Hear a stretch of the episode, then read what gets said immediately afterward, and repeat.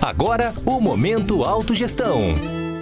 Olá, ouvintes e assinantes de nossos canais, sejam bem-vindos a mais um Momento Autogestão. Eu sou Caio Polizel e hoje vou falar sobre organização para TENEPS.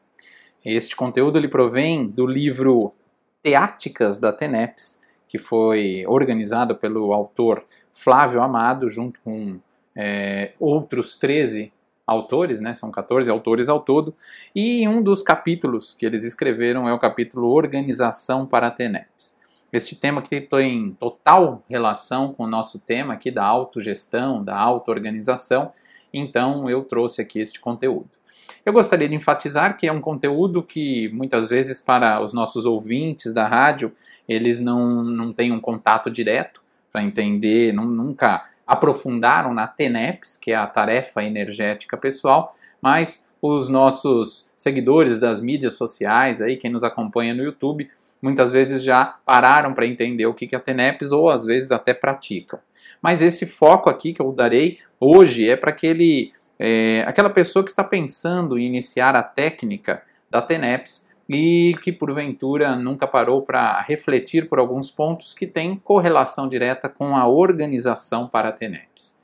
Então, você que está aí me ouvindo pela primeira vez, é, ou ouvindo este tema TENEPS pela primeira vez, vai ter aí um conjunto de informações e tem muitos conteúdos nos sites, basta dar uma pesquisa no Google, pesquisando, aprofundando sobre a técnica da tarefa energética pessoal que é a TENEPS. Bom, como definição, então, a organização para a TENEPS, ela é o planejamento, a preparação, o estudo, a capacitação e o trabalho energético que é realizado com intenção fraterna e o objetivo a realização qualificada junto a um amparador extrafísico da tarefa assistencial para toda a vida intrafísica. Então, nós estamos falando de uma organização que vai iniciar no momento da decisão é, em que a pessoa pensa, poxa, eu quero, eu li bastante, eu quero iniciar a TENEPS, a tarefa energética pessoal, e esta é uma escolha para o resto da vida. Por isso,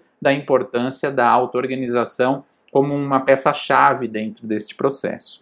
Bom, no âmbito da qualificação, é importante a gente falar que a preparação para a TENEPS ela requer estudo e autopesquisa, visando a qualificação para a futura aplicação da técnica. Existe um manual chamado Manual da TENEPS, que é uma leitura, vamos assim dizer, obrigatória para qualquer pessoa que deseja iniciar essa técnica, que é uma técnica assistencial, como já foi falado um pouco antes ali, com uma, um link muito próximo com os amparadores para assistir as consciências, para você exteriorizar as energias para aquelas pessoas, para as consciências intra e extrafísicas, ou seja, as pessoas que têm um corpo físico ou aquelas é, consciências que já é, morreram, já dessomaram e que você pode ajudar nos encaminhamentos, fazendo mais assistência.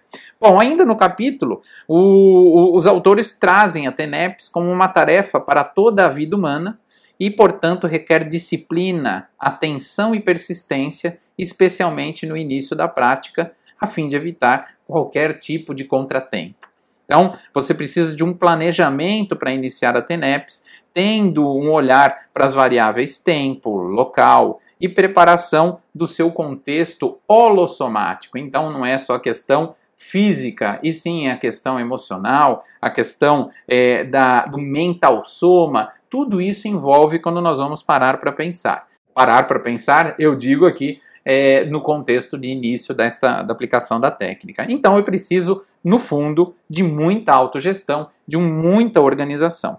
E eu quero enfatizar aqui, é, dentre os itens otimizadores que os autores trouxeram ali no, no capítulo, seis pontos que podem ser empregados no período inicial da TENEPS. Primeiro ponto, autopesquisa. Por quê? Porque a autopesquisa facilita o autoconhecimento e auxilia na definição de estratégias, mudanças programadas e as reciclagens. Um segundo ponto é o critério da cientificidade, procurar mais informações, interagir, aprofundar na temática. Um outro ponto é a consciencioterapia, fundamental para a pessoa se diagnosticar, aprofundar, entender suas limitações e potencialidades. E aí, três pontos fundamentais que têm a ver com a, é, a autogestão, que correlaciona os veículos de manifestação, então tem a ver com a saúde holossomática. Pensar no energossoma, o corpo das energias, no psicossoma, que é o corpo das emoções, e no soma, que é o corpo físico propriamente dito. Então, o desenvolvimento que você precisa para a técnica da TENEPS, que é o desenvolvimento parapsíquico, ele não ocorre se com o menosprezo do corpo físico, e sim com uma atenção lúcida do corpo físico. Bom, espero ter trazido boas reflexões para vocês. Te vejo no próximo Momento Autogestão. Grande abraço e até mais. Tchau, tchau. Você ouviu Momento Autogestão.